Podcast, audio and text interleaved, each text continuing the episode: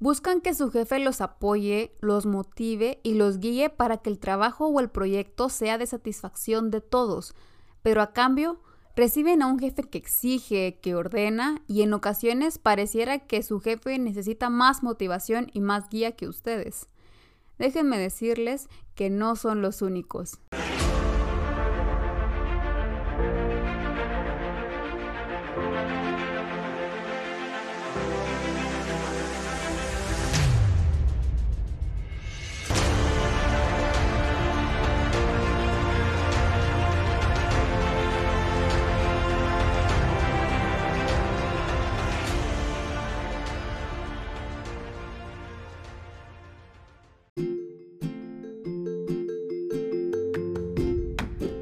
Hola gente activa, ¿cómo están? Bienvenidos a un nuevo episodio. El tema que vamos a tratar hoy me ha llegado de diferentes formas, tamaños y colores dentro de las sugerencias de temas y creo que lo he logrado consolidar bastante bien con este tremendo título. Algo que tenemos que tener claro es que nosotros no podemos cambiar a las personas y hay muchos factores que se encuentran lejos de nuestro alcance. Lo más fácil que nos gustaría hacer sería pedir un cambio de jefe o sacudir al jefe actual y decirle reacciona. Pero créanme, muchas veces la incompetencia de su jefe o supervisor no depende únicamente de ellos. También influye mucho la organización de la empresa, los procedimientos, dependiendo de qué tan estructurados o qué tan deficientes sean y quién es el jefe de su jefe. Eso definitivamente también va a influir. Entonces, podemos ver que tenemos un problema que se tiene que solucionar desde la raíz y es como un efecto en cadena, porque claro, la ineficiencia de un jefe repercute en el trabajo de su equipo y así sucesivamente hasta llegar al cliente o producto final. Así que es importante conocer cuál es su campo de acción. Y estas son algunas de las frases más comunes utilizadas por el equipo o equipos cuando no se sienten cómodos con su jefe. Por ejemplo, es muy desorganizado, nos coloca carga extra y pareciera que él o ella nunca hacen nada, no están informados de lo que hacemos y en las reuniones nos hace quedar mal a nosotros, nos desmotiva en lugar de motivarnos, no es mala persona, pero no es buen jefe, no soy solo yo, todos pensamos que deberían cambiar a la persona, es demasiado inflexible, nos coloca metas irreales y luego nos sanciona por no haberlo logrado. Em, solo está ahí por contactos, pero no sabe nada del trabajo, etc.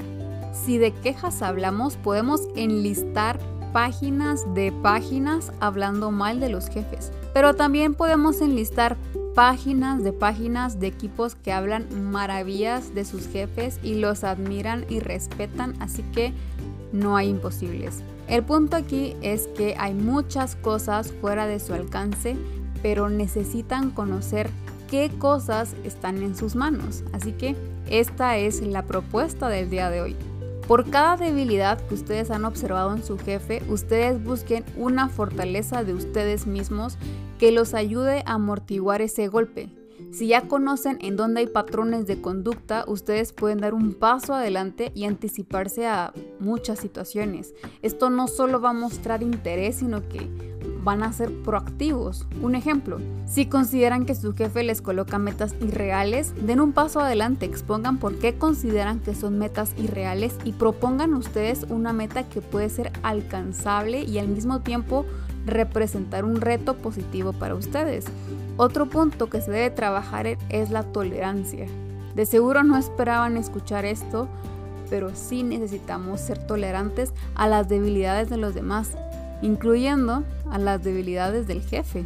No existe un jefe o supervisor perfecto y tenemos que aprender a lidiar con sus debilidades, así como ellos también toleran las debilidades de su equipo. No existen jefes perfectos ni equipos perfectos y es importante no vivir en esa utopía porque luego vienen muchas decepciones. Ser tolerantes implica tener empatía con la persona y ayudar a que esas debilidades sean amortiguadas y, ¿por qué no?, gracias a ustedes. También es importante pensar, bueno, ¿Qué tiene de positivo mi jefe? No lo pueden odiar a un 100%. Se les va a hacer muy difícil su día y su corazón se va a oxidar. Piensen en fortalezas y puntos positivos, aunque sea que cuenta buenos chistes, pero busquen puntos favorables porque todos merecen una oportunidad. Ahora, en hasta este punto hemos hablado básicamente de cómo podemos llevar de forma más ligera la situación, pero no hay ningún problema resuelto. Y aquí es en donde, aquí es en donde necesitamos pensar. De lo malo también se aprende. Si hoy les ofrezco el puesto de su jefe, ¿qué harían diferente? ¿Qué no harían igual a esta persona? ¿Qué consideran ustedes que necesitan fortalecer para ser un jefe competente? Ahora pensemos, vayamos más a fondo y evaluemos la situación de la empresa, del jefe de su jefe, etc. ¿Cómo ven la situación? ¿El problema se resolvería al cambiar a un jefe competente o consideran que el problema va más allá de esa persona que está a su cargo?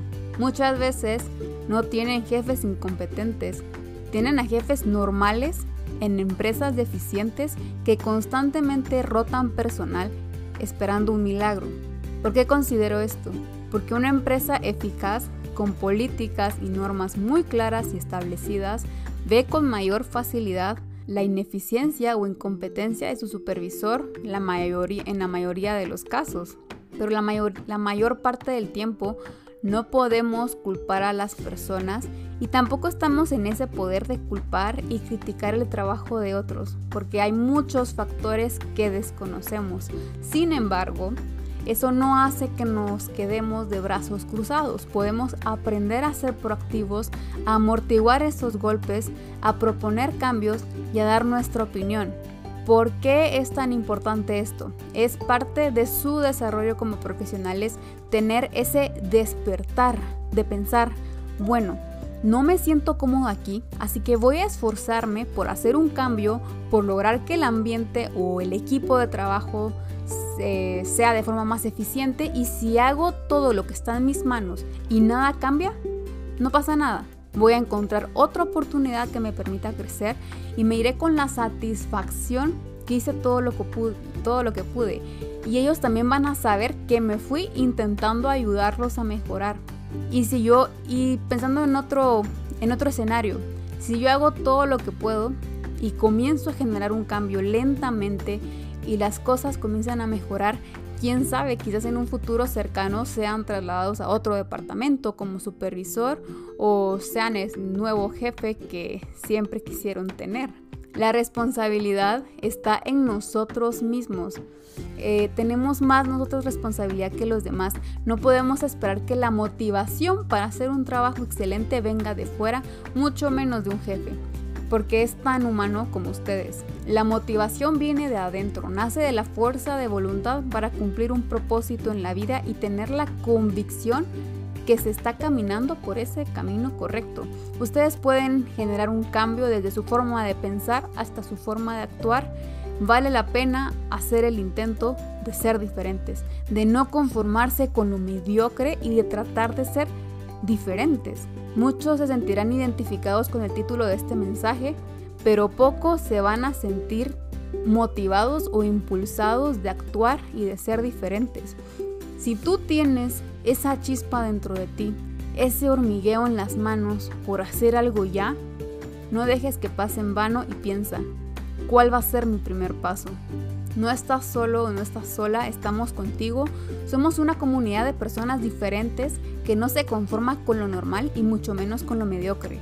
Así que te lo recuerdo nuevamente, muchas personas se sintieron identificadas con el título, pero muy pocas les hizo vibrar este mensaje. Si a ti te despertó algo dentro de ti, es porque eres parte de ese porcentaje que está diseñado o está listo para dar ese paso a su crecimiento como desarrollo de un profesional. Así que esto ha sido todo por hoy. Gracias por llegar hasta este punto. Les deseo una semana llena de éxitos y de bendiciones. No se pierdan el próximo episodio en donde vamos a estar hablando acerca de cómo dar una crítica constructiva que estoy segura este tema les va a ayudar para darse ese próximo paso en su desarrollo profesional. Así que cuídense mucho, yo me despido y los espero en el próximo lunes de podcast.